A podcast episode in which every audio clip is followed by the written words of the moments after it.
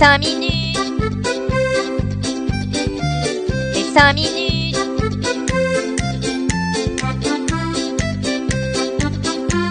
Les 5 minutes du coin. Bonjour à tous et bienvenue pour ce nouvel épisode des 5 minutes du coin. Une semaine qui se termine bien. Est-ce lié à la fête du 14 juillet? Je ne pense pas, mais plutôt au juge de l'affaire Ripple qui a déclaré que pour lui XRP n'était pas une security. Suite à ça, c'est tout le marché qui a pris une grande bouffée d'air frais avec un Bitcoin au-dessus des 31 000 dollars et surtout le Fear and Index quant à lui se trouve dans le grid avec un score de 60. On commence les nouvelles de la semaine en partant du côté de l'Amérique avec un des futurs candidats à la présidence de 2024 qui fait bien parler de lui. Ce candidat, c'est le neveu du président assassiné John Fitzgerald Kennedy, membre du Parti démocrate et qui pour le coup s'appelle Bob Kennedy. Il a tout d'abord marqué par sa présence lors de la conférence Bitcoin de Miami en 2023 qui s'était tenue en mai dernier, en même temps que le Bitcoin Economic Forum en France. Bon, c'est pas la même taille d'événement, mais ça méritait quand même d'être souligné. Sauf que depuis cette conférence, Bob serait carrément passé du côté obscur et il aurait acheté du Bitcoin. Est-ce que c'est un simple mouvement marketing afin de conquérir cet électorat? On n'en sait rien, mais une chose est certaine, c'est que dans sa déclaration financière du 30 juin 2023, Bob a déclaré posséder entre 100 000 et 250 000 dollars de Bitcoin. Quoi qu'il arrive, c'est une très bonne nouvelle pour l'adoption, car quand une figure politique possède du Bitcoin, cela ne peut que rassurer monsieur et madame tout le monde s'ils hésitent encore à en acheter. On reste toujours avec les Américains, qui se sont donné le mot cette semaine pour montrer leur amour du Bitcoin. Désormais, c'est une société américaine dont nous allons parler, et pas n'importe laquelle, c'est Vanguard, le deuxième plus gros gestionnaire d'actifs mondial, juste derrière BlackRock avec quand même 7200 milliards de dollars d'actifs en gestion. Ce mastodonte financier s'est exposé encore un peu plus au Bitcoin en achetant des actions de Marathon Digital, qui est, une des plus grosses sociétés de minage de Bitcoin aux USA et qui est également la deuxième entreprise détenant le plus de Bitcoin, juste derrière MicroStrategy. Ouais, Michael Saylor est imbattable à ce jeu-là. Vanguard a également acheté des actions de la société Riot Blockchain, qui, elle, est la plus grosse société de minage de Bitcoin aux États-Unis. Donc, Marathon Digital, ça faisait partie des plus grosses. Et eh ben, Riot Blockchain, c'est la plus grosse. Le cumul des achats sur ces deux sociétés représente 560 millions de dollars, ce qui fait une très belle exposition indirecte au Bitcoin. Depuis les demandes d'ETF Bitcoin à la SEC, la confiance grandit envers ce dernier et de plus en plus d'institutionnels se mouillent vu qu'on parle de mining de Bitcoin, on va pouvoir passer sur une nouvelle plutôt marrante en lien directement avec ce sujet.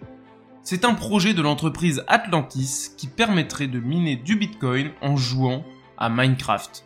Sachant que c'est un jeu où les joueurs minent des genres de blocs à l'aide de leur pioche, ça prend plutôt tout son sens. Mais comment est-ce que ça peut bien fonctionner? Bah, Satlantis a intégré le Lightning Network à son serveur Minecraft avec l'aide d'une startup de paiement s'appelant Zebedi, ou ZBD, mais je pense c'est Zibidi ou Zebedi. Pour pouvoir récolter du BTC en jeu, il faut utiliser le portefeuille Zibidi et tout simplement jouer. Ce serveur Minecraft est en quelque sorte en autarcie géré par les joueurs et ce sont eux qui ont défini les paramètres de distribution qui représentent pour le moment environ 300 dollars de Bitcoin par semaine. Autant dire que pour y gagner sa vie, c'est pas encore tout de suite. Mais ça reste fun si vous aimez jouer à Minecraft. De plus, le serveur a été inspiré par la Bitcoin Touch, avec de nombreuses références à l'environnement Bitcoin au sein du serveur de jeu. Ce n'est d'ailleurs pas le seul endroit où Bitcoin fête sa nouvelle intégration cette semaine.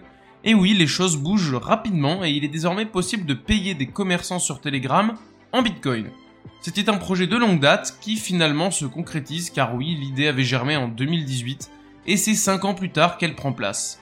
C'est grâce à WalletPay que les commerçants de Telegram peuvent désormais accepter les paiements en BTC, mais également en USDT ou en TON, qui est le jeton de la blockchain sur laquelle le wallet a été développé.